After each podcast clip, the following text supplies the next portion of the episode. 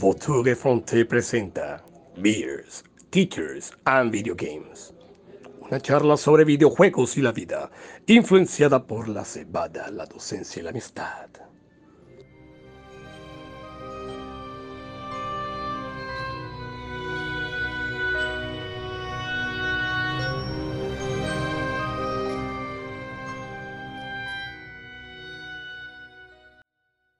Muy buenas tardes, muy buenas noches o muy buenos días. Sean todos bienvenidos una vez más a su podcast Teachers, Beers and Video Games.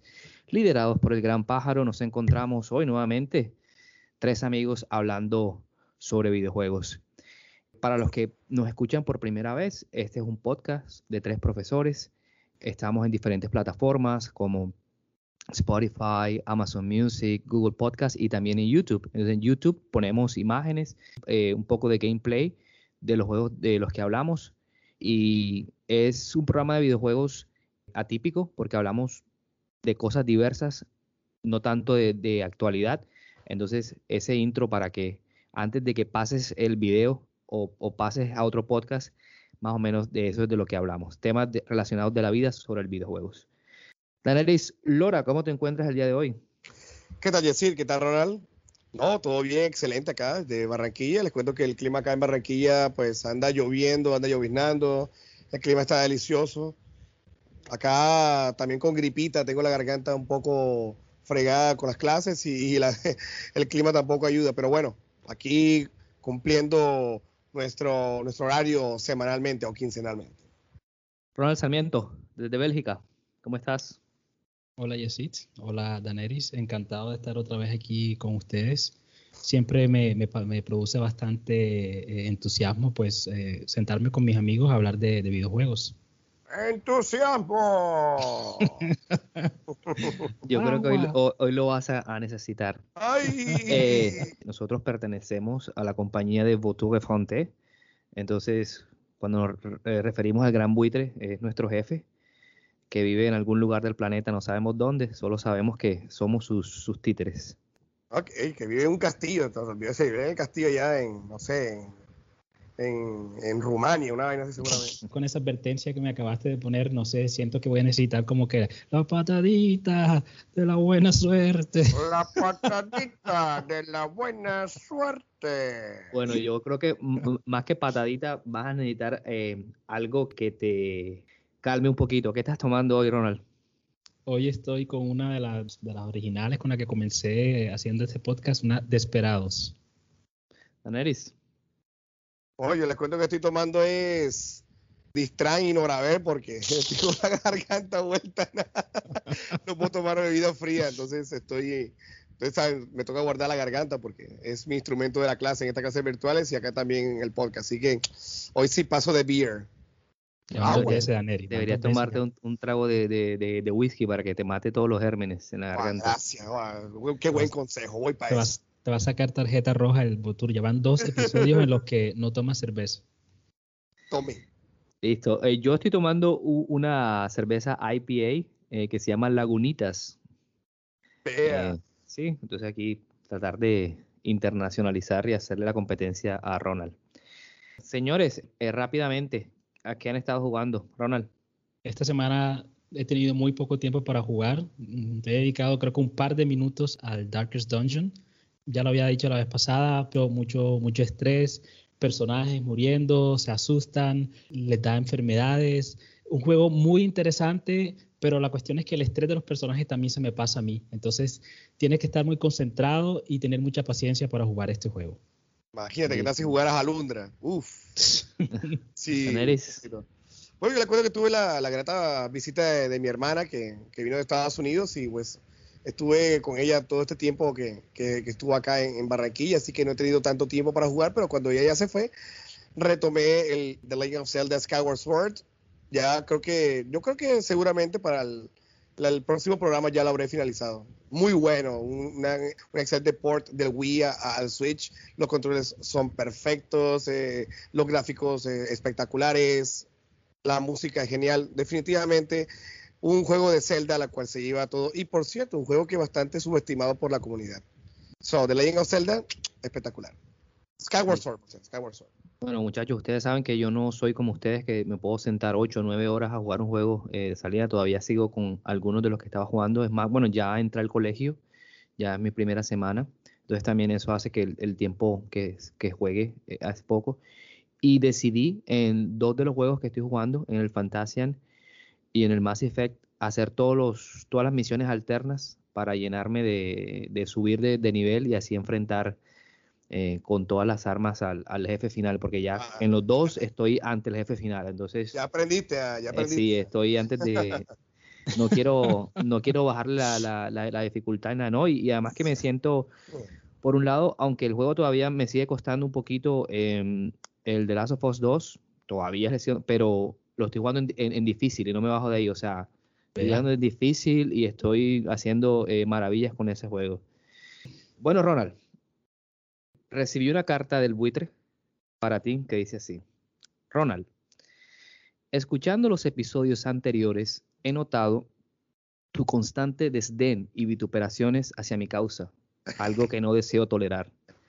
Por eso, mi orden para hoy es que Aneris y Esid te hagan aterrizar y sentir el rigor del gran buitre. Sin más, el tema de hoy es la visión del buitre sobre PlayStation. ¿Qué opinas, Ronald? ¿Estás asustado? No, para nada. Yo tengo pues, lástima que no me puedan ver, pero tengo puesto mi, mi disfraz de, de super fan de PlayStation. Tengo mi gorra, tengo mi suéter con el logo de PlayStation, tengo mi llavero. Así que estoy listo para defender el honor de PlayStation. Boy. Sí, el propio, el propio Rat Boy. El propio pitero. Y, y, decirle a la gente que lo que se diga en este programa queda en este programa y ya después volvemos a ser amigos. Primera pregunta, y Ronald, comienza tú de una. ¿Qué ha hecho o qué hizo Sony PlayStation que lo ha convertido en una leyenda del videojuego? Ya hablamos de las organizaciones malvadas hace, hace un par de episodios. Yo no creo que Sony sea una organización malvada hasta el momento. Creo que ya creo que está como tomando los primeros pasitos, pero todavía no. Todavía es una organización que está enfocada completamente en la parte económica y en hacer dinero. Y creo que eh, esa estrategia le ha funcionado bastante bien y creo que los pasos que han tomado desde hace prácticamente más de 25 años les, han pues ayudado a tomar ese cimiento de una compañía interesante, una compañía importante dentro del mundo de los videojuegos y que también está como marcando las pautas hacia dónde va la industria. Entonces creo que primero que todo lo que puedo decir a favor de PlayStation es que pues tienen una visión muy enfocada eh, hacia el futuro. En el episodio que dedicamos a Nintendo hablamos sobre esa innovación en la parte de los juegos. Nintendo siempre está innovando eh, mecánicas de juego, alguna manera de que tú te sientas atraído a jugar esos juegos. Yo creo que por parte de PlayStation, además de que hacen eso, también se enfocan muchísimo en la parte de la innovación tecnológica. Están siempre empujando los límites de lo que se espera que una consola pueda hacer en el momento determinado en que ellos la están lanzando. Entonces, si vamos de pronto de vuelta, y bueno, aquí pues me, me, perdonarán porque aquí me, voy a extender un poquito para hacer como una cronología de PlayStation. Entonces, por lo menos desde PlayStation 1, pues vemos que fueron de las primeras compañías que empezaron a trabajar con los discos. ¿no? Ya pasaron pues de los, de los cassettes, pasaron a los discos, pues hay mucho más espacio, más posibilidades para los desarrolladores de, de crear más contenido en, en los juegos. Después pasamos a la generación del PlayStation 2, que fue la primera consola con acceso masivo a una conexión a Internet y la posibilidad de jugar en línea. Recuerdo la primera vez que estaba, jugué de las Nintenderías y vi a alguien jugando ese juego Enter the Matrix. Y yo le preguntaba, ay, ¿tú cómo juegas ese juego? No, estoy jugando con personas en línea y en ese momento en mi mente no cabía esa idea de que estaba jugando con alguien que no podía yo ver ya desde, allá, desde tan lejos, Sony estaba nuevamente marcando la pauta hacia dónde vamos a dar el siguiente paso en la industria de los videojuegos. Después pasaron, con todo ese éxito que tuvo el PlayStation 2, eh, pasamos a la, a la época de PlayStation 3, donde ellos llegaron muy fuerte. Como decía Ricardo Montaneras, lo llevamos a la cima del cielo, pero después, después desafortunadamente les tocó pasar, como dice una amiga mía, por los sótanos del infierno, porque después de pasar de ser los líderes del mercado, pues se pusieron arrogantes, estaban confiados que ellos podían decir y, hacer y deshacer lo que quisieran. Y bueno, eh, tenían una visión de que querían igualito así, ponle tú esa misma. Eh, se pusieron esa visión de que querían crear una consola muy poderosa, pero obviamente eso significaba una consola también muy costosa y esos costos obviamente se iban a tener que trasladar en algún momento hacia los, los, fanáticos, hacia los jugadores. Y por eso, pues en la época del lanzamiento del PlayStation 3, tenemos una consola que en el primer día estaba costando alrededor de 600 dólares, que incluso para el, para el mercado norteamericano es muchísimo dinero. Y por eso salieron muchos de esos memes donde decían en esa época. Y en esa época, exacto. si lo trasladas ahora, estamos hablando como de 1.200, 1.300 Correcto. por la inflación. Entonces eh, salieron muchos memes de la gente diciendo que, bueno, me va a tocar conseguirme otro empleo simplemente para poder comprar un PlayStation 3. Y eso pues le bajó muchísimo la nota al PlayStation. Muchos fans pues se decepcionaron eh, al respecto. Y en ese preciso momento también estaba pues llegando el Xbox 360 eh, muchísimo más fuerte. Y eso fue la generación en donde se creó el primer, el primer switch, el primer cambio completamente producido por, por la reacción de los fans. los fans vieron, bueno, PlayStation me está pidiendo 600, el Xbox me está pidiendo 400, tengo prácticamente lo mismo porque tengo que seguir con el PlayStation. Entonces fue como el primer despié que tuvo el PlayStation a, el traspié, gracias, eh, que tuvo el PlayStation en la época del, del PlayStation 3. Luego, pues llegamos a la época más reciente, que es la que prácticamente todos conocemos, donde pues le debemos mucho a, una persona que, jugó un papel bastante importante en, la generación que estamos viviendo y se llama Mark Cerny, que no sé si lo conocen, pero ese es el arquitecto del PlayStation 4, que internamente en, el equipo en China le llaman el Chicho, el Chicho Cerny. Entonces, por eso eh, él fue el que creó las ideas sobre traer ese procesador que normalmente funcionaba en una computadora y tratar de adaptarlo a la consola del PlayStation 4. Ah, y eso fue lo que hizo que el PlayStation 4 pues, fuera una consola muchísimo más rápida, que pudiese, tuviese muchísimo poder. Ah, él fue el que puso la turbina al PlayStation 4. Ah, ese que pone el PlayStation a sonar como un avión cuando está jugando Uncharted 4. él, mismo fue, de la idea. Entonces, bueno, el PlayStation 4 se volvieron a cambiar los papeles. Y bueno, el PlayStation 4 ha sido un, éxito rotundo, fantástico, pues muchas ventas, la consola pues eh, de la generación pasada que más se ha vendido, que se sigue vendiendo. Y bueno, entramos ahora pues a la época del PlayStation 5, apenas estamos comenzando, llevamos prácticamente nueve meses con la consola. Están también como luchando un poquito para mantener ese lugar de esa posición de, de honor en la industria de los videojuegos, pero bueno, vamos a ver qué nos dice este año y los años que vienen sobre el PlayStation. Entonces, nuevamente, para concluir toda esa cronología que les acabo de hacer, yo creo que el PlayStation ha sido bastante consistente en los, los pasos que ha tomado, en las decisiones que ha tomado, obviamente, con uno que otro traspié, pero en términos generales, pues han hecho un buen trabajo y eso es lo que los ha consolidado, pues, como uno de los actores principales de la, de la industria de los videojuegos.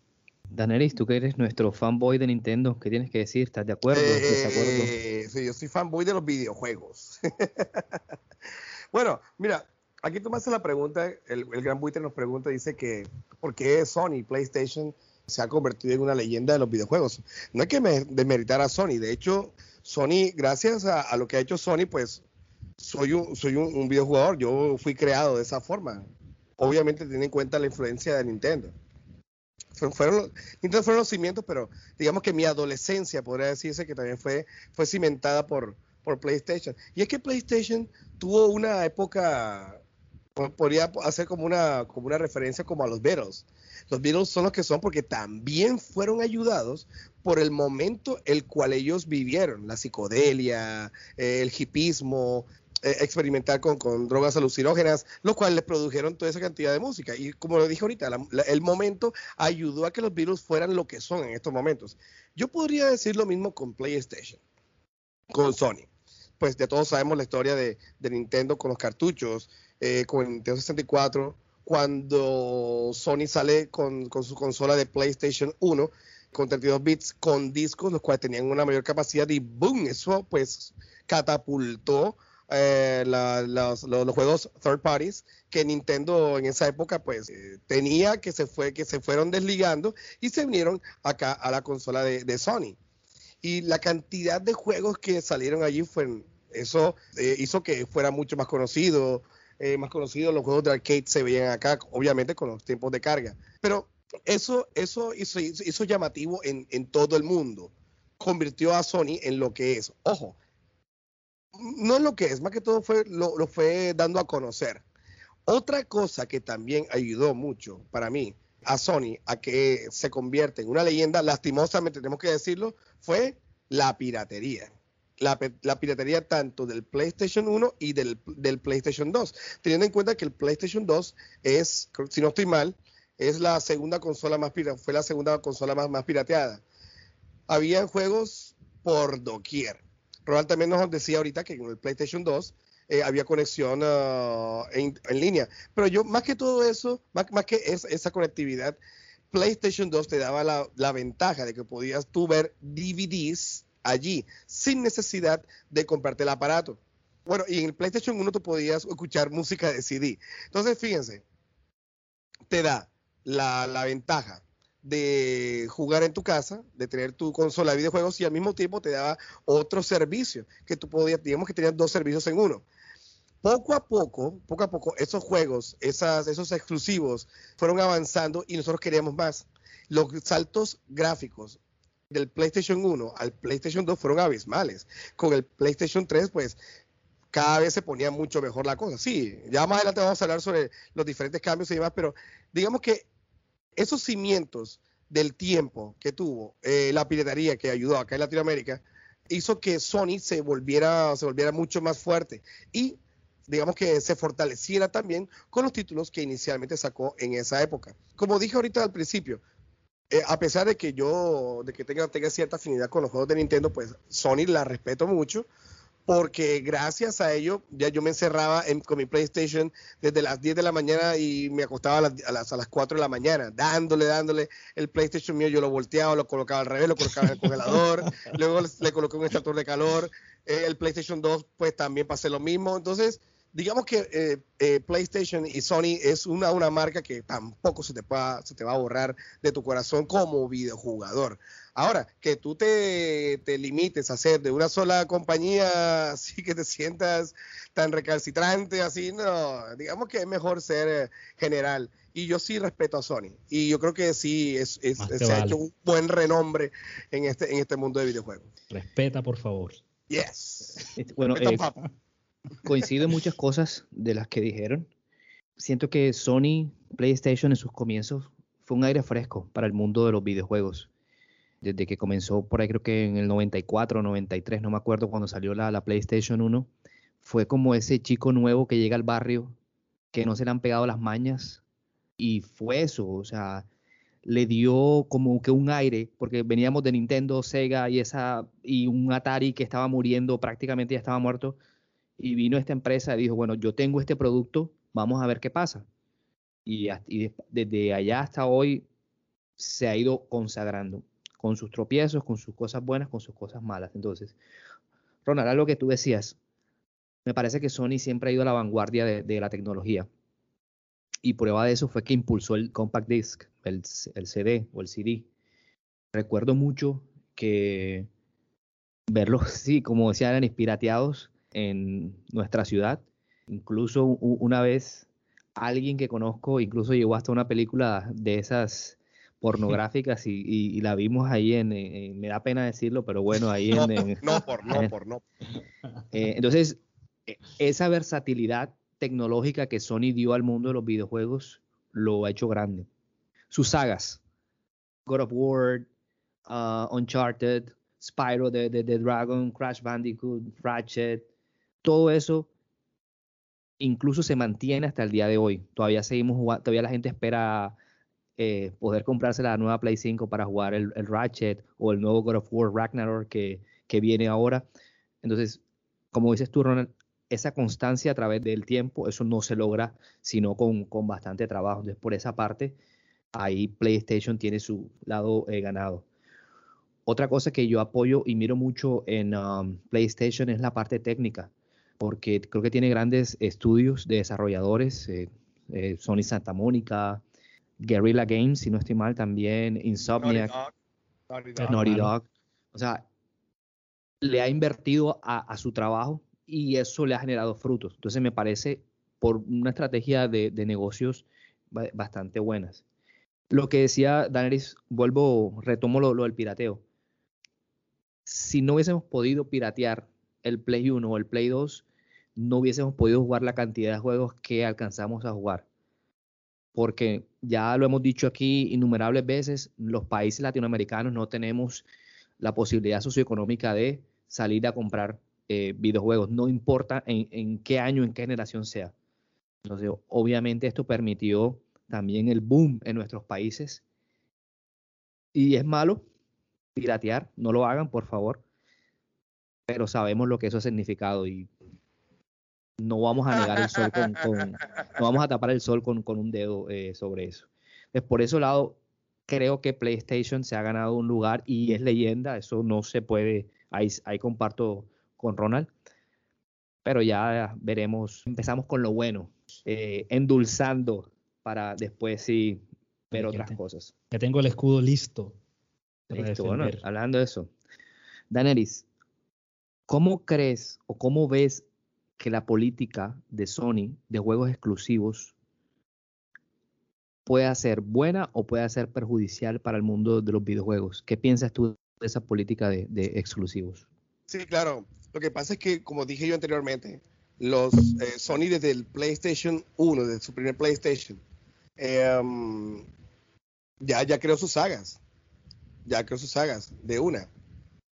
Eh, yo recuerdo haber jugado Silent Hill, o el Resident Evil con sus pixeles horripilantes y luego salto impresionantemente gráfico con el con Silent Hill 2 con una historia espectacular un videojuego espectacular.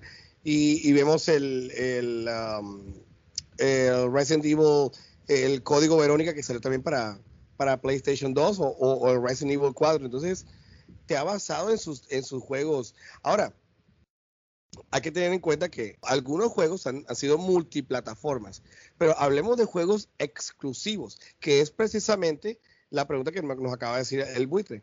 Ahora, ¿qué ha hecho Sony? Pues a, Sony le ha ido muy bien, pues es lo mismo decir, bueno, yo tengo un PlayStation, yo, tengo, yo puedo jugar lo mismo que tú tienes en, tu Xbox. O yo puedo jugar eh, pues Resident Evil, bueno, yo juego Resident Evil en, el mío. Yo juego, eh, no sé, um, Devil May Cry, yo tengo el juego Devil May Cry el mío. Perfecto. Bueno, yo voy a jugar el, God of War. Ajá, ¿y tú? No, nada. Ah, me lo perdí por no haber tenido mi PlayStation, que tengo un Xbox. Entonces, tienen los mismos, tienen las mismas capacidades, las mismas capacidades técnicas, pero los exclusivos y Sony al saber, al darse cuenta de la calidad que ellos colocaron al inicio de sus exclusivos, pues le han dado muy fuerte a eso.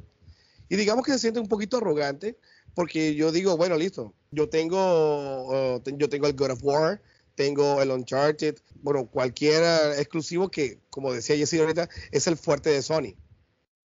De hecho, esa fidelidad, eso, eso de, pertenecer a un, a un, solo bando, ha hecho que simplemente sale el PlayStation 5, el PlayStation 5 y ¡brap! enseguida una cantidad de, gente lo compró, así como Ronald, de una. lo pidió de una. Claro, pero es que eso es de allí eso de allí. Si me ofrecen calidad y yo sé que si yo vengo del PlayStation 2, 3, 4, pues vamos con la continuidad y voy para el 5 de una, es lo más lógico, ¿o no? Si yo vine con The Last of Us y me, ofrecen un The Last of Us remasterizado mejor, pues voy de una para eso. Un Spider-Man, un God of War, Uncharted, entre otros, un Ghost of Tsushima que ya viene dentro de poco, que es exclusivo también. Claro, obviamente ese es el fuerte, el fuerte de Sony, pero como también dije ahorita, se agarra mucho de los exclusivos y pues los, fanáticos, digamos que como, como decía Ronald ahorita, ya abrieron los ojos, despertaron como que yo digo, bueno, pensándolo bien, ya como que de exclusivo ya no tengo tanto, porque ya el Horizon ya puedo jugarlo en el PC. El Uncharted ya también lo puedo jugar en el PC. Ajá, y entonces, ¿qué me queda? Si yo tengo un supercomputador, yo puedo jugar estos exclusivos de Sony acá. O no, con, con el Death, Stranding. También salió para PC. Cuando inicialmente era, iba a ser exclusivo de, de, PlayStation. Y así, poco a poco, se van a ir saliendo esos exclusivos. ¿Qué me queda? Bueno, me queda el God of War 5. O, mira que el Horizon iba a salir exclusivamente para PlayStation y ¡pam! va a salir también para PlayStation 4. Entonces, ya la gente está abriendo los ojos y uno dice, bueno, ya aunque los exclusivos son muy buenos para ti, pues hay otros horizontes los cuales yo también quiero explorar y pues listo, me voy para este lado. Voy por el lado de Nintendo o me voy por el lado de Xbox. Y fíjense que a pesar de todo esto, pues en estos momentos, PlayStation 5 es la consola pues, más vendida de esta nueva generación. Creo que lleva como 10 o 11 millones de consolas vendidas, que no sé dónde están, porque no se consiguen por ningún lado. Entonces, en conclusión, yo podría decir que los exclusivos de Sony es el gran fuerte de PlayStation en estos momentos, pero no hay que descuidarlos, no hay que descuidarlos, no hay que darlos todos al PC. Pero bueno, es cuestión de dinero, de merchandising, que decisiones que toma la empresa. O sea, ¿por qué eres egoísta y no dárselos todos al PC? Pero es que, no, es que no es cuestión de egoísmo, yo diría más que todo porque es como si yo le, le diera a PC a un Mario cuando es exclusivo de la consola Nintendo. Es lo que me va a hacer a mí vender más. Yo pienso que los, los están dando a, PC, pues no vendieron casi. Pero, pero por eso, yo, yo lo que digo es, te pregunto a ti, si sacan un Mario para Nintendo, Xbox y PlayStation, ¿en cuál lo jugarías tú? Pues inicialmente la consola de Nintendo, porque el control fue diseñado exclusivamente para eso. Pero, bueno, yo como voy a jugar un Mario Galaxy en un computador, yo no puedo jugarlo, si necesito un control de movimiento. Entonces, ahora, la, la, la diferencia pues obviamente es, es, amplia. Pero lo, lo, que te quiero decir es que si yo tengo una consola para jugar ese juego, ¿para qué va a, voy a, va a salir en otro lado? Por ejemplo, yo en mi caso tengo un buen PC y yo me compro, me compro el PlayStation porque quiero jugarme el God of War 4. No, no metiendo esta nueva generación. Pero si va a salir a PC, entonces yo para qué la compré. ¿Me explico? Algo más o menos me pasa con el Switch, no con los exclusivos, porque los jueguitos indies que me salen en el Switch también los puedo encontrar en el PC.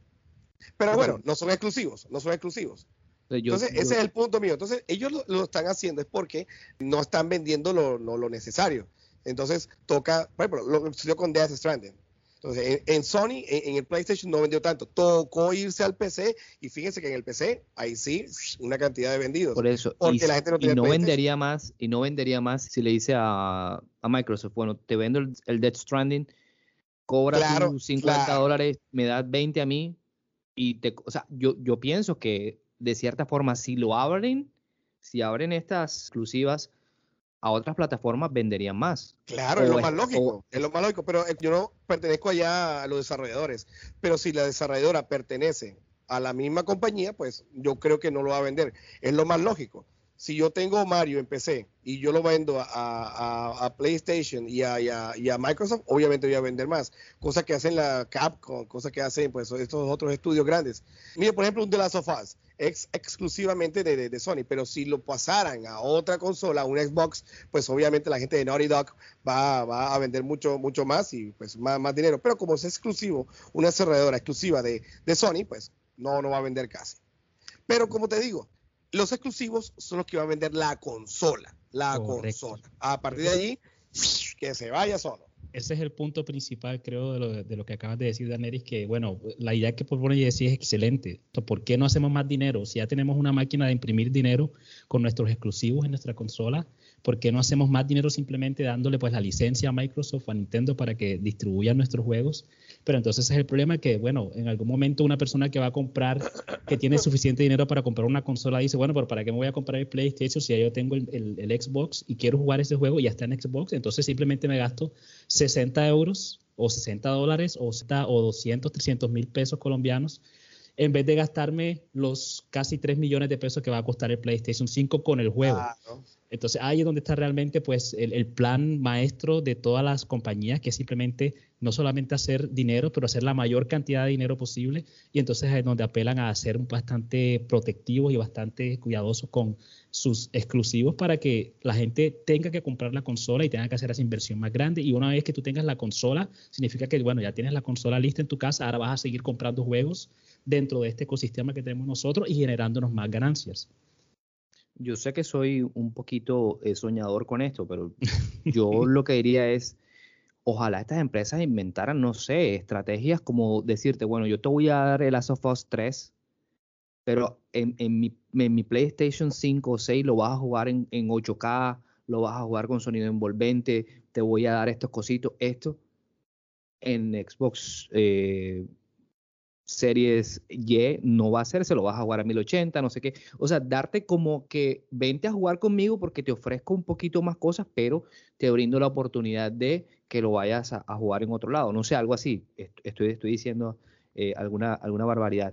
Pero yo sí no defiendo los exclusivos por eso mismo, porque creo en la pluralidad, creo en que los juegos deben ser jugados, no importa en qué ecosistema, deben ser jugados por, por todo el mundo. Entonces, como decías tú, Anery, se priva a la gente de jugar muchos juegos porque no tienen esa consola. Y como decíamos al principio, si no podemos piratear, aún peor. Y Daenerys porque es uno de los patrones allá en Soledad, en las moras, y que tiene el computador, pero hay mucha gente que no lo tiene. Entonces, esa es como que la, la, la, complicación. Igual yo tengo PC, tengo el Xbox, el Play, el el Nintendo Switch. Porque ya hemos explicado que acá, bueno, en estos países, listo. Pero sí siento que estas empresas deberían decir, a mí me parece fantástica lo que es la exclusividad temporal. Eso me parece fantástico, porque si yo invertí dinero en un desarrollador, hombre, yo quiero sacarle plata. Y después del año decirle, bueno, ahora sí lo suelto y jueguen. Una vez ya rentabilicé el juego. Porque es que también tú no puedes pretender vender una consola con un juego malo por mucho que te ofrezca la, consola, si hay un juego malo, esa consola no, eh, eh, no, se va a vender. Entonces siento que la figura de exclusividad temporal podría encajar perfectamente. Ojalá se, se, aplique más siempre y cuando una empresa haya invertido, digamos, en el videojuego, los desarrolladores. Ronald, lo siento que te hemos robado el foco, pero ¿qué, puedes decir sobre los exclusivos? No, dale, dense, puño eh, Nintendo contra Xbox. Perfecto, y acá, acá viendo comiendo crispetas. Nuevamente, con mi sombrero hoy de super fan de Sony y de todas sus políticas, ¿qué más le puedes pedir? O sea, en la posición en la que se encuentra en este momento es excelente. Ya después de, dos generaciones produciendo lo que llaman los heavy hitters, lo sí lo mencionaba, creo que en la pregunta pasada, de, desde el PlayStation 1, 2, 3, se dedicaron como a cultivar. Exacto, vamos poquito a poco, vamos haciendo pues nuestro camino. En la PlayStation 3 consolidaron bastante y decidieron invertirle a un par de desarrolladores, lo volvieron pues súper, súper compañías, especialmente Naughty Dog, Soccer Punch, le dieron una infinidad de dinero para que crearan pues esas experiencias como Infamous, The Last of Us, Uncharted, y bueno, ya estamos viendo los resultados, les tocó pues bajarse del bus la generación pasada, en la generación de PlayStation 4 ya están consolidados como esos superjuegos que todo el mundo espera, que pues eh, todo el mundo apenas ve el primer trailer donde va a aparecer el tatuaje que tiene Ellie en el meñique izquierdo, la gente enseguida flipa. Entonces, eso es lo que a ellos les conviene. Todo ese proceso de, bueno, de poquito a poco, ya los tiene, pues, exacto, en la cima del cielo, como lo había dicho anteriormente, ya tienen esa, máquina para imprimir dinero. Para los jugadores es, es, interesante jugar este tipo de experiencias y los van a esperar y eso es lo que le conviene a Sony. Ellos saben de que no importa cuánto tiempo vaya a demorarse para salir The Last of Us 3, la gente lo va a comprar. Si le toque 7 años y vaya a salir en el PlayStation 8, la gente lo va a comprar porque ya ellos saben, ya, ya han tenido dos juegos que han sido bastante exitosos y saben que la gente lo va a comprar en el primer día. Entonces Sony sabe aprovechar bastante esa expectativa para marcar el paso de su estrategia económica.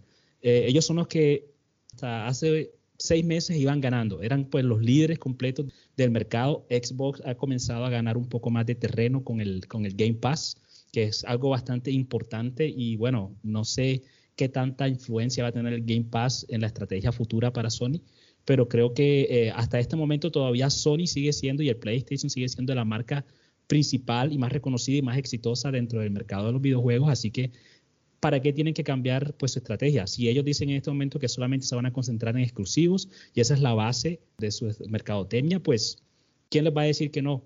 Va a tener que Xbox venir con alguna otra estrategia bastante distinta y bastante llamativa para poder cambiar otra vez ese paradigma y volverlos a cambiar de lugar entonces, así como pasó en la generación de... Es una espada doble filo, es una espada doble filo. claro, es como si yo me baso solamente en los exclusivos, ajá, ¿y los demás qué?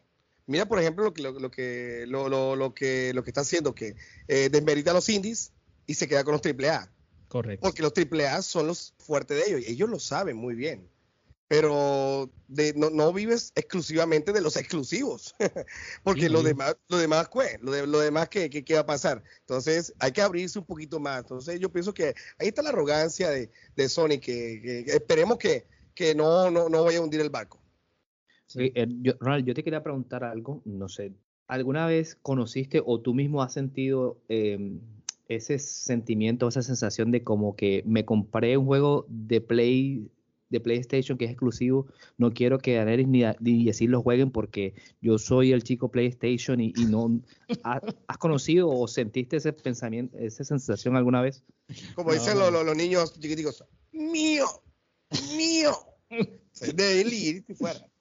No, hombre, nada, no, para nada. Como, creo que, supongo que estabas preguntándome específicamente sobre los PlayStation 5 o en general. Cualquiera, o sea, exactamente, cual, cualquier cosa que sea exclusiva de, PlayStation. Algún juego, esto es pues mío, esto pertenece a nuestra comunidad de PlayStation y el resto... El único momento en el que yo realmente me sentí como un fanboy, que yo, o sea, yo no sé qué estaba haciendo, que yo dije, no joda, pero esto es increíble, Dios mío, Sony, la patada y creo que ustedes conocen el momento, el momento en que revelaron, ese día que revelaron tanto el Xbox One, Xbox One y el PlayStation 4 todavía existía esa, mecánica del E3, la presentación del Xbox en la mañana, entonces el Xbox, bueno, vino con su estrategia de, bueno, esta es la nueva máquina que tenemos, obviamente tenemos juegos interesantes, pero nosotros vamos a marcar la pauta ahora y nos vamos en, la dirección del entretenimiento. Vamos a presentarles una consola que tiene televisión, le puedes conectar el cable de TV cable y puedes ver tus programas favoritos. La mayoría de la gente quedó así como que, uy, yo para qué quiero ver televisión en mi consola, yo quiero jugar. Tienes que también utilizar todo el tiempo ese, y el precio son 500 eh, dólares. Todo el mundo quedó así como rascándose la cabeza. Cinco horas más tarde llegó la presentación de Sony. Ellos vinieron con una consola que se, enfocaba completamente en el videojugador. Eh, tenemos juegos, tenemos indies, porque en ese momento los indies eran importantes. Tenemos los mejores juegos. Nosotros no vamos a revisar que estás conectado al internet. Si quieres compartir un juego con un amigo, mira, solamente dáselo en la mano. Y en ese momento en el, en el auditorio eso explotó. Yo también aquí estaba como que, hold up, hold up, Dios mío. eso fue como una, una paliza que le pegó a Sony total, exacto, al Xbox. Es el único momento en el que yo realmente me sentí como el propio fanboy de que sí, esto es mío, yo soy de PlayStation y, y nadie me lo va a quitar. Pero del resto del tiempo estamos hablando nuevamente de conglomerados económicos que ellos simplemente están adaptándose a lo que el mercado les está diciendo que lo va a producir más dinero y a fin de cuentas nosotros somos son como las, vacas, los, los hamsters en los que ellos prueban pues de qué manera pueden seguir imprimiendo más dinero. Así que a fin de cuentas lo que, lo, el input que tengamos nosotros es muy pequeño de acuerdo a, las ambiciones que tienen ellos para seguir pues expandiendo eh, su dominio y hacer más dinero. Dale, pues que conste que todas estas preguntas vienen del buitre. No tengo nada que ver con eso. para que me tengo que poner otra vez mi máscara de payaso. Ya dale, pues. estoy listo. Venga, Sony. Daneris, imagínate. Ronald dice que Sony es superior a las otras consolas. ¿Es it true? ¿Es verdad? ¿Qué opinas?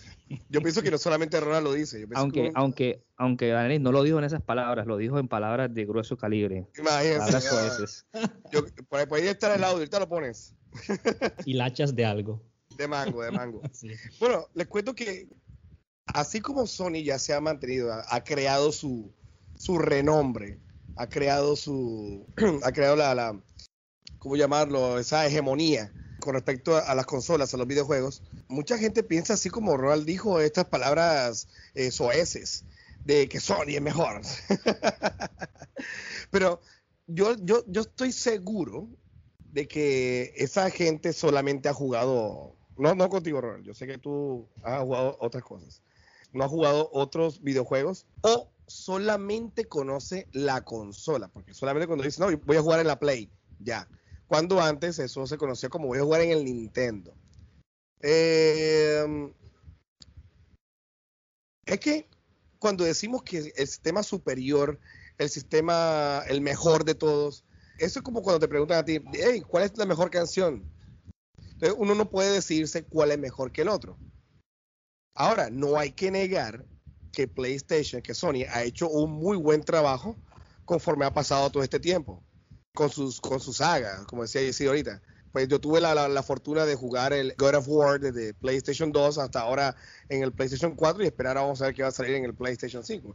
Quisiera saber qué va a ser. Entonces, esa, esa calidad, podemos llamarlo así, es uh, inherente en PlayStation. Buena calidad, una buena entretenimiento, pero es un entretenimiento entre comillas serio. Es un entretenimiento entre comillas real es un entretenimiento, entre comillas, ah, no tan familiar y amigable, sino es un entretenimiento más online, es un entretenimiento no exclusivamente japonés. No sé si me hago explicar. Lo que les quiero decir es que a diferencia de, por ejemplo, de Nintendo, es un poquito más familiar, entonces al ser familiar se subestima. Pero acá PlayStation es más de, juegos en línea, de juegos de tiros, es, eh, los juegos son más, más serios, hay, una historia adentro. Digamos que eso le ha gustado mucho al, al público gamer. Y por eso, pues, apuntan hacia el PlayStation teniendo en cuenta lo que ellos han, jugado antes. Pero hay otras, otros horizontes. De pronto no han pisado tanto lo, que es de Xbox o tampoco han jugado algo de Nintendo que de pronto pueden subestimarlo. PlayStation no es malo. PlayStation es de hecho una marca muy buena y renombre. Por eso es que se basa en sus exclusivos. Pero yo diría que ya de mejor a menor, ya ese trono ha sido ya eh, hackeado. Por Nintendo. No, según tú. Pues. yo diría que repartido. Bueno, yo creo que Ronald es un mal ah, contribuyente a esa estúpida guerra de consolas cuando dice estas palabras. Por eso le pido que deponga su corazón y venda el PlayStation 5. no, mira. Que lo done a la caridad. Y lo puedes vender, te ganas como mil euros. Porque no hay. Bueno, yo creo que la competencia hace fuerte a cualquier mercado. Y eso lo ofrece PlayStation. Me parece que al competir con Microsoft, con Nintendo, con Google, con Amazon, con todo el que quiera meterse en el mundo de los videojuegos, solamente beneficia a, los videojugadores. Y tomo esto con un poquito de pinzas. Porque creo que cuando hay competencia hay mejores productos yo no voy a querer que mi producto sea inferior al del otro para que no me lo compren. Entonces, ahí, hay un, digamos, una buena parte de, del negocio. Les pongo el ejemplo. El DualSense de PlayStation 5, ya para los que no saben, tiene el Adaptive uh, Trigger o el gatillo ese adaptativo. Yo lo probé, pero solamente lo probé en un control apagado. Ronald puede decir más. pero los que han jugado se dicen que se siente al pulsar cierta resistencia que si vas a, estirar un arco, juega con como que con física de la, realidad. Ya la gente de Xbox está pensando, hey, ¿cómo integro esto a mi control? Eso que ha hecho eh, Sony, pues va, a hacer que Microsoft algún día o alguna vez, incluso Nintendo también, eh, espero también, tengan algún control que tengan en cuenta estas mecánicas. Ya hablaremos más de los, de los exclusivos, pero si Sony hace exclusivos, Nintendo ya los tiene, Microsoft quiere también hacerlos. Y eso ojalá espero que salgan de mejor calidad para beneficio de, de, nosotros. Aunque hay decisiones que toman estas empresas que dejan mucho que desear y lo último que tienen en cuenta es al videojugador. Yo no quiero que ninguna, ninguna de estas compañías sea la mejor. Quiero que a todas le vaya bien porque siento que si les va bien, a mí también. Pero voy a entrar en el juego de, Ronald. Creo que en cantidad de exclusivos sí es la mejor. Para mí, incluso Daneri lo siento, pero en cantidad y en calidad de exclusivos es mejor que Nintendo. Para la gente que esté en desacuerdo conmigo, por favor, sin insultos en los comentarios, eh, eh, lo puede eh, decir. Vamos a llegar con antorchas y con, con, con, rastrillos a matarte. Dale. El correo electrónico de Yesid es yesidvotur at hotmail.com. Arroba eh, en su parte de crossplay, de jugar en línea y que yo tenga que comprarme una PlayStation 5, Ronald también y Aneris también, porque es que no lo podemos jugar en otra plataforma, a mí eso me parece absurdo. Yo creo que los juegos deben ser para que todo el mundo eh, eh, los juegue. Y nosotros ya tuvimos la, la, experiencia con el Trine, que lo estábamos jugando en línea, y de alguna forma, o sea, si alguno de nosotros no lo hubiese tenido, se hubiese quedado fuera de la, de la, de la fiesta. Entonces, me parece que Sony debe abrirse un poquito más a lo que es el crossplay. A nivel de chequera, creo que no le ve ni media a Microsoft. Porque ya sabemos que Microsoft tiene otras entradas y Microsoft podría comprar este programa cuando quiera no hay ningún problema. Aunque no sé qué tanto le, ganaría el buitre. Y para lo último, yo diría que sí, en la historia de consolas tecnológicas, en arquitectura, para mí creo que lleva la, delantera. Si contamos desde la Play 1 hasta la Play 5, ahí siento que lleva la, ventaja. es buena en unas cosas, deficiente en otras. Es mi punto de, vista. Bueno, Ronald, ahora sí, defiéndete.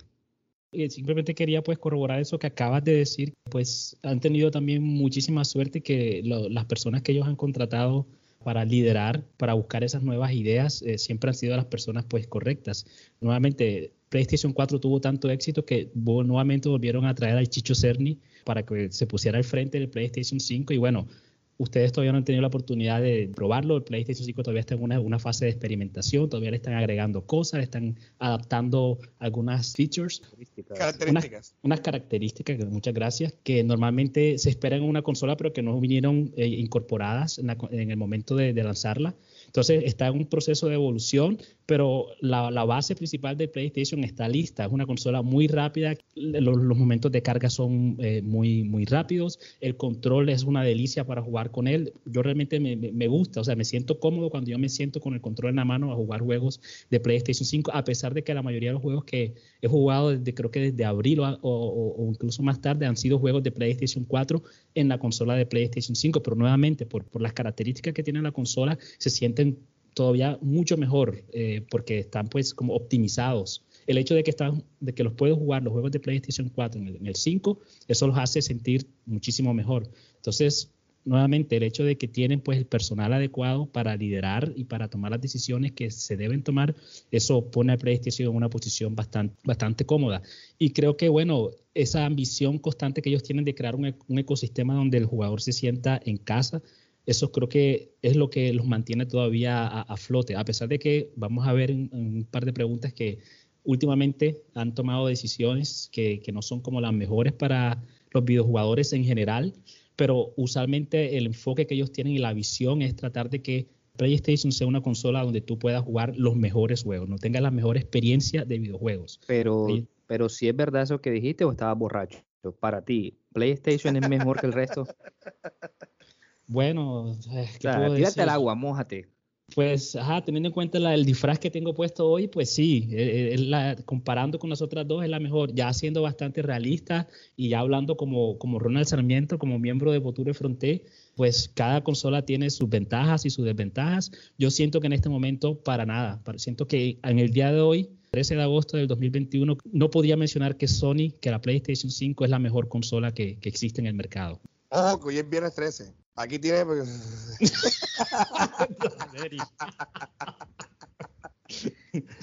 Mm, bueno, no, no, sé qué decir después de la intervención de, de, de Creo que el buitre se va a volver a meter contigo otra vez.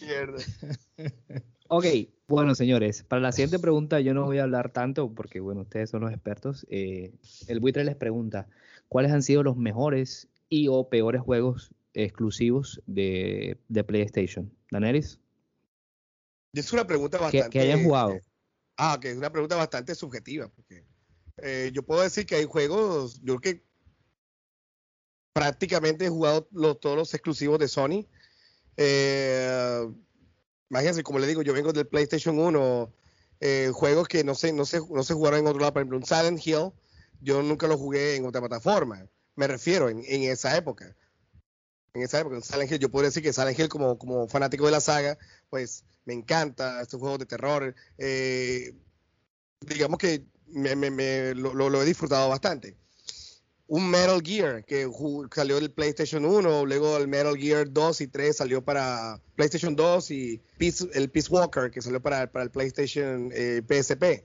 Metal Gear 4 para el PlayStation 3, que también tuve la oportunidad de jugarlo porque hice un intercambio de consola por, temporalmente. Y pues ahora el, PlayStation, en el PlayStation 4 jugué el, Metal Gear 5. Entonces, decir un juego bueno, bueno, bueno, el God of War, imagínense. Digamos que los exclusivos yo sí les he dado. A ver, yo podría decirte el Uncharted, un juego muy bueno. Lo jugué en el PlayStation 3 en su momento también. Aunque no tuve, digamos, en, en ese intercambio de consola que hice. Yo podría decir, a ver, no, no, iba a decir el, el, Metal Gear 3, pero el Metal Gear 3 lo jugué en el Xbox. lo jugué en el Xbox, estoy diciendo así, en, la siguiente generación. No sé, está entre God of War y The Last of Us. El 1, el 1, el 1. The Last of Us 1, podría decirse. Y el peor, pues, yo creo que estamos, ahorita estamos hablando sobre eso con, con, con, con Ronald. Ahí sí, pues, no, no, no se puede decir más nada, sino es el PlayStation ¿Cómo es que, Ronald? PlayStation, Battle. All Star Battle Royale. All Star Battle Royale. No, no, no. ¿Y de qué se trataba ese juego? El, este juego es un, un, prácticamente un Smash Bros. Pero con los personajes de Sony. Es decir, que vemos a Kratos peleando contra Sackboy. Eh, sale también, uh, ¿qué más? Este Nathan Drake. Sale, si no estoy mal, pues, uh, bueno, salen los exclusivos, los, los, los, personajes exclusivos de, de Sony, pero ellos no tienen el carisma necesario para pelear entre sí, a lo que lo que tiene Nintendo. Ellos tienen una forma de jugar entre ellos mismos, un, digamos que un crossover, pero que va, ese tras de que es una copia, tampoco hay un carisma para pelear. Entonces yo lo jugué y yo dije, no, esto no. Aunque yo no soy tanto de estos juegos de, batalla de, estilo de Smash Bros. Sin embargo, yo lo intenté porque, bueno, bueno, están estos personajes que llaman la atención de Sony, pero que va, no, definitivamente no.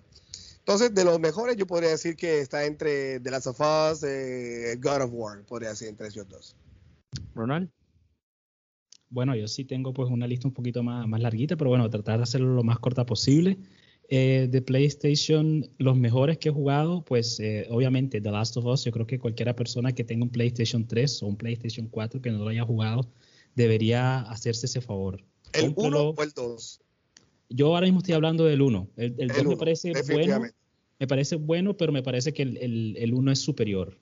Eso también tendremos que tener algún debate en algún momento, comparar los dos, pero creo que para mí eh, el 1 es superior al 2.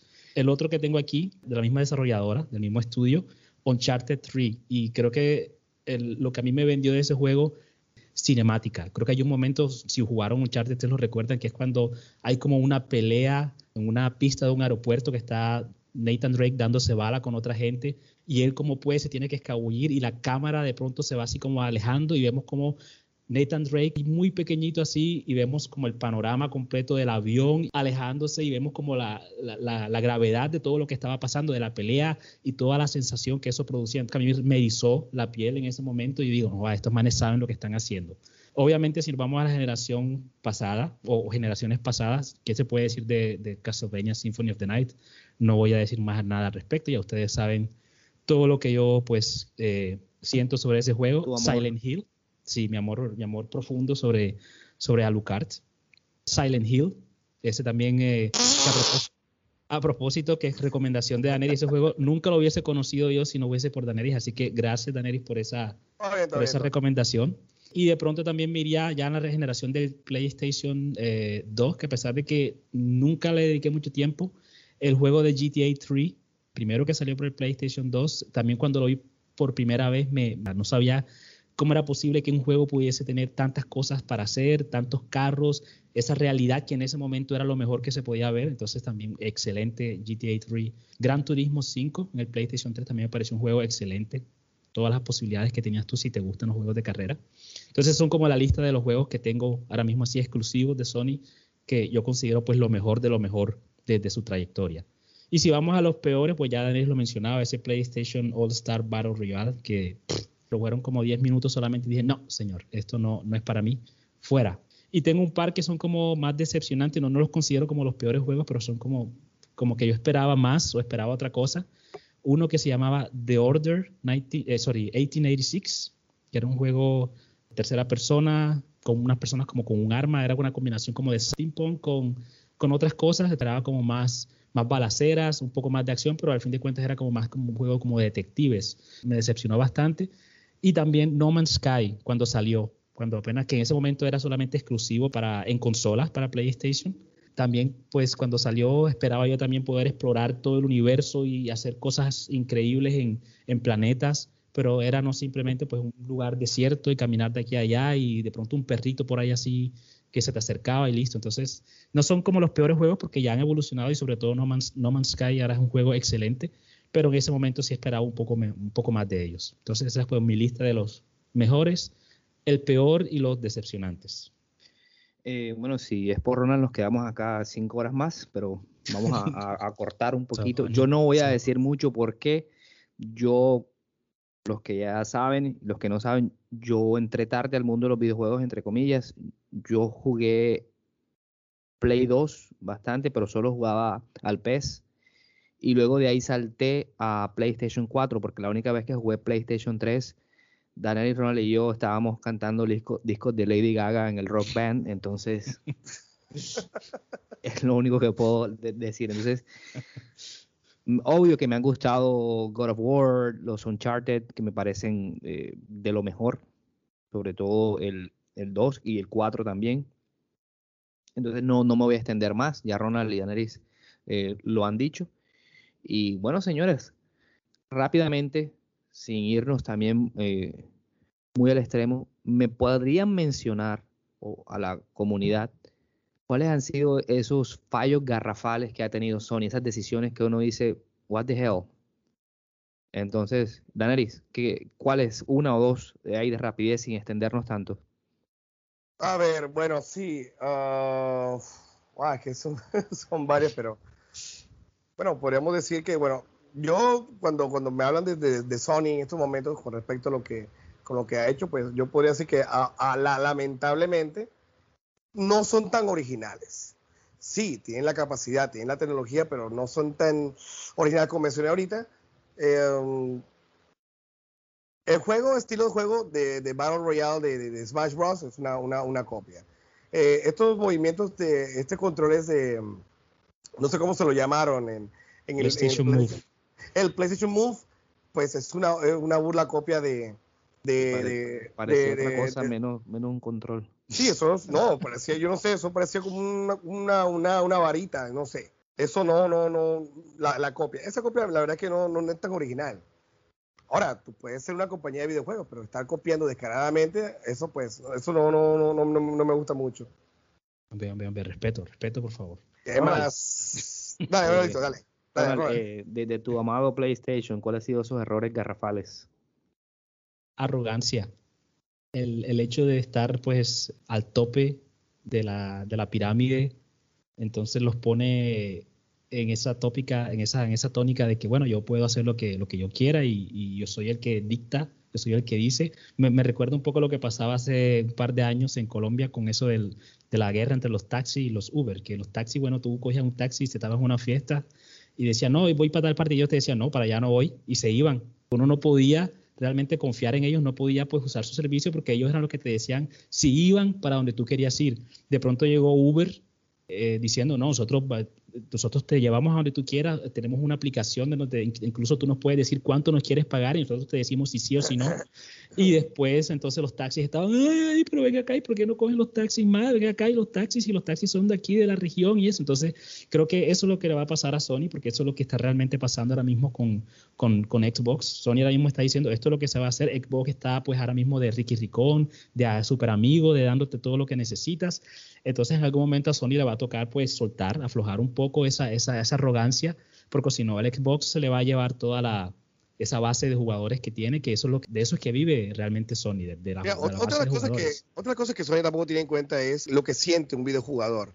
Ese soporte, por ejemplo, cuando canceló eh, eh, las, los servidores para PlayStation 3, eh, para, para el Vita. Entonces, ajá, ¿qué, qué, cómo te sientes tú como videojugador con Sony? Yo me, yo me siento seguro, pero si tú me haces esto, pues ya empiezo a desconfiar en ti.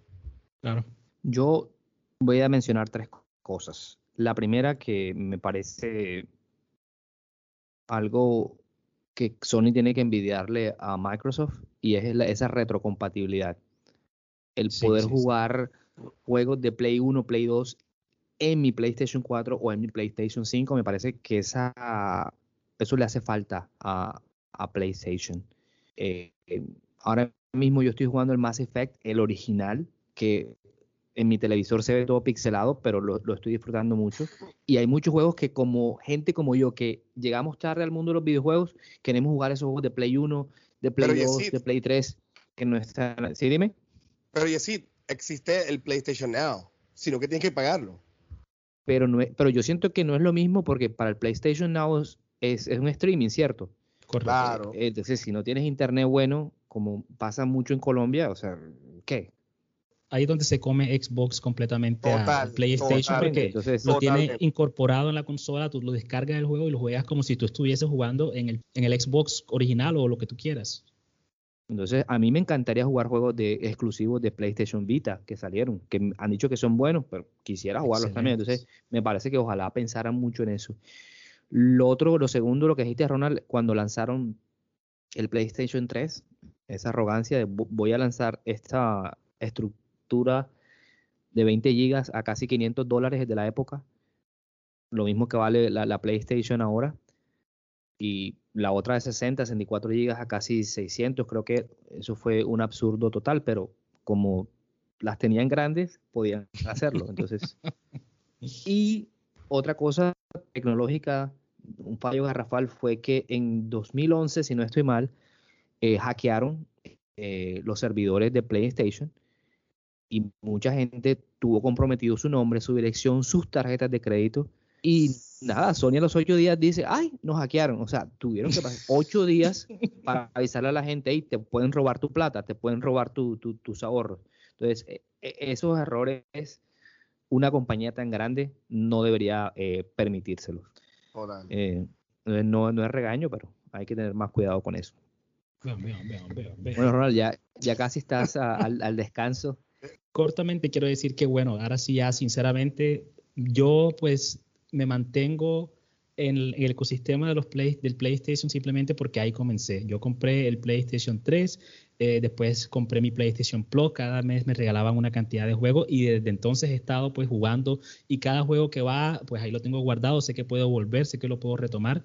Esa es la única razón por la que yo me mantengo simplemente en el ecosistema de PlayStation. A veces me siento tentado a ir por el Xbox pero siempre me, pongo la pregunta, bueno, me tocará comprar otra vez esos mismos juegos si quiero jugar, qué tanta compatibilidad tengo, entonces que soy, estoy más atraído hacia, PlayStation que hacia Xbox, pero a fin de cuentas, todas las consolas te, dan ventajas y desventajas, así que juega donde te sientas más cómodo y, donde, bueno, sientas que recibes más por tu dinero. Y decir también, disculpa, Ronald, y decir también que, que a veces tenemos cierta afinidad hacia una compañía, hacia una consola, pero no podemos dejar de decir que somos videojugadores de cualquier tipo de sistema.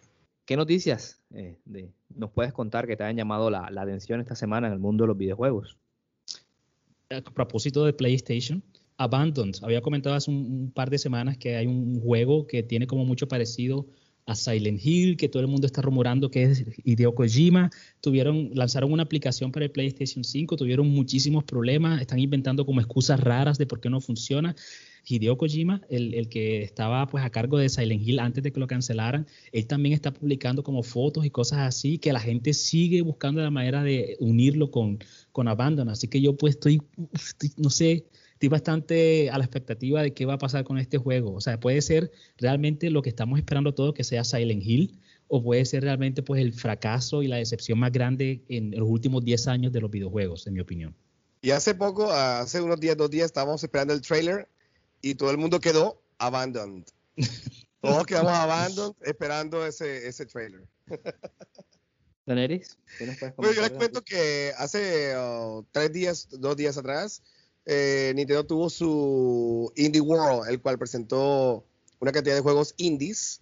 Entonces, acá apoyando los indies para no dejarlos atrás. Entonces, eh, yo me parece una, una buena forma de, de, que Nintendo proyecte esos juegos que nadie conoce, pues y ahí se vayan eh, aunando más a esta, a esta comunidad de, jugadores que pues no que subestiman estos juegos indie que son realmente muy buenos. Em, yo escuché que em, los señores de Rockstar van a sacar ah, una remasterización de Vice City, de em, Grand Theft Auto, ah, Vice City, San Andreas y ah, me ayuda Ronald con el otro. El original, Grand Theft Auto 3, sí. Entonces, me parece bueno.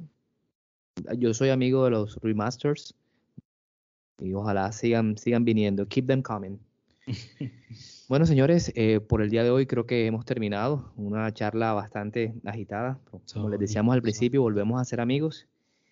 Y nada, yo desde acá, desde Carolina del Sur, Decir Rodríguez, me despido y hasta la próxima. Ronald. Saludos de parte del equipo de Sony. Nos vemos en el próximo episodio. Danelis. Una cerveza para Ronald, por favor. Espero que todos se hayan disfrutado de, este programa. Ah, esperemos que nos sigan escuchando para próximos programas también en, en su podcast teachers, beers, and video games. So, bye bye.